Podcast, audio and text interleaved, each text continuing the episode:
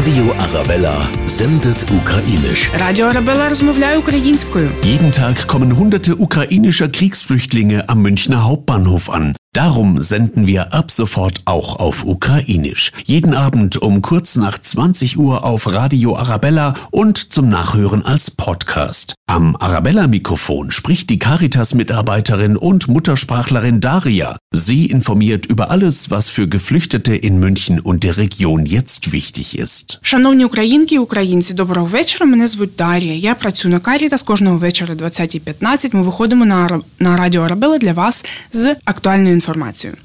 Сьогодні ми поговоримо про піклування про себе і зниження рівня стресу. Дивіться, ви вже приїхали і тут безпечно. Будь ласка, знайдіть час для себе і для своєї родини. Якщо ви не будете піклуватися про себе, ви будете об'єктом піклування. А в Мюнхені є що робити. Ось декілька порад від мене. Пийте багато води. Ви побачите одразу, як ваша психіка і ваше тіло буде вам вдячним. Щодня виділяйте час для прогулянки. Для того є в нас велика, гарна річка Іза. І ви також можете піти в англійський сад. Він дуже великий і дуже гарний. Плавайте. В Мюнхені є дуже багато басейнів з саунами і гарячими ваннами.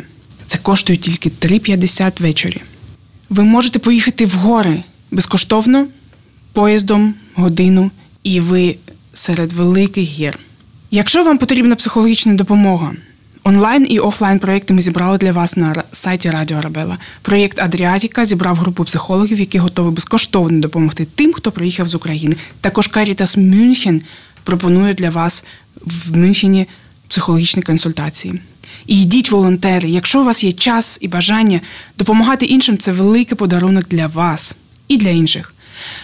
Дякую. Кожного вечора о 20.15 на радіо Рабела я виходжу до вас. Тримаймося. Radio Arabella sendet ukrainisch. Alle Infos zum Nachlesen und Hören auf radioarabella.de und überall, wo es Podcasts gibt.